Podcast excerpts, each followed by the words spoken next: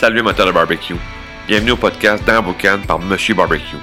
Monsieur Barbecue, c'est moi, Clément Chiasson, un expert passionné de barbecue qui veut t'aider avec ton barbecue à chaque jour.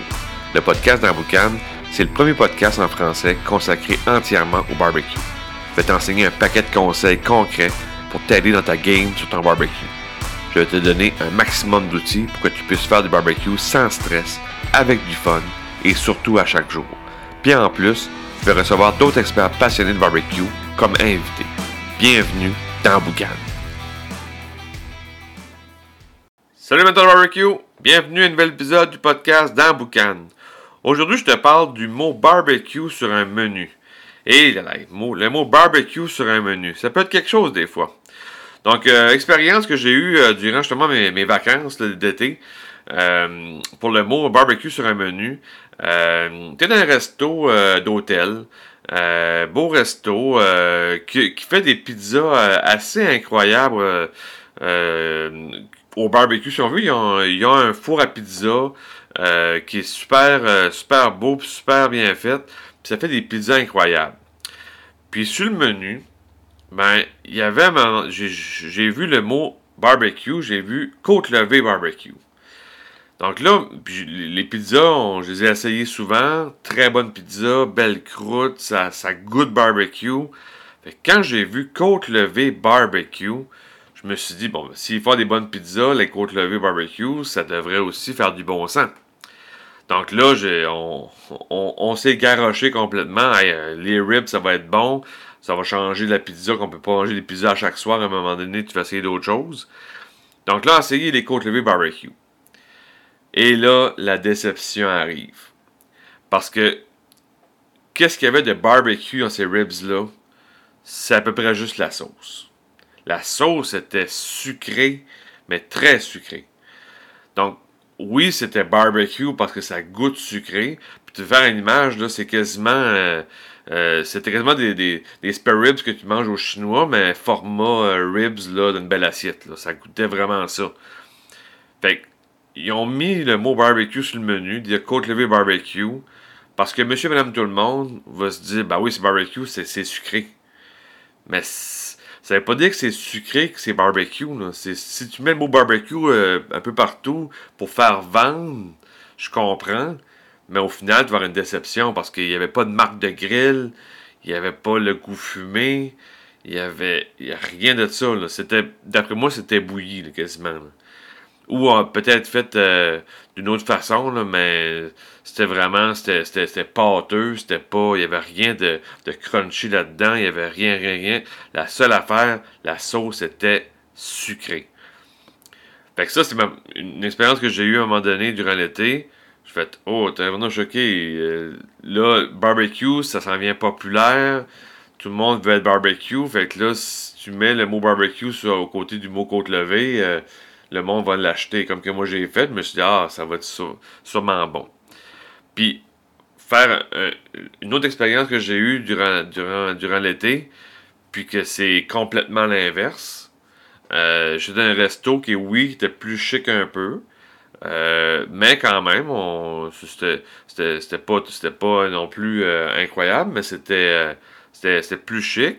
Puis eux, ils nous ont servi du canard fumé. Mais pour le canard fumé, le, serveur nous a pas. Euh, puis sur le menu, il n'y avait pas le mot barbecue nulle part.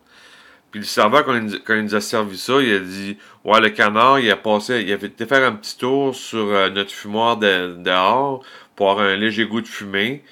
Puis c'est tout. Puis on l'a vu visuellement, on le voyait qu'il y avait un beau euh, un pit feu, puis il y avait une belle, une belle fumée qui allait sur le canard. Fait que mais il n'a jamais parlé du mot barbecue. Il a juste dit, ben, on l'a fait fumer un petit peu. Il, était quelques minutes sur le fumoir, puis après on l'a fini au four. Mais, puis ça goûtait le barbecue, ça sentait le barbecue. Donc là, l'expérience complètement inverse de ce que j'ai avec mes ribs. Puis qu'il parle même pas du mot barbecue parce qu'il n'y a pas besoin, parce que juste à dire, il était faire un tour sur le fumoir, puis, puis ça goûte, puis ça sent, ben c'est plus vendeur que mettre le mot barbecue un peu partout pour essayer de vendre. Ça, ça, pour moi, ça n'avait aucun sens. Pour, pour, moi, les, les, les, les critères, si on veut, il y a un million de critères pour dire c'est barbecue. Mais moi, je pense qu'en partant, il faut que ton aliment ait touché le grill. Ou à la limite, s'il si n'a pas touché le grill avec, une flamme, évidemment, il faut avoir une espèce de grillé. Euh, s'il y a de la fumée qui a passé sur ton aliment, parce que tu es au fumoir, c'est barbecue, tu vas avoir un goût de fumée. Euh, que tu n'auras pas au four. tu vas avoir un goût fumé parce que c'est barbecue. Le grill, la même chose. Tu peux pas le, refaire. Tu peux pas faire ça euh, sur, mettons, une poêle, une poêle anti-adhésive à l'intérieur sur sa cuisinière. Ce serait pas barbecue. Là. Faut, si tu a touché le grill, tu peux dire c'est barbecue.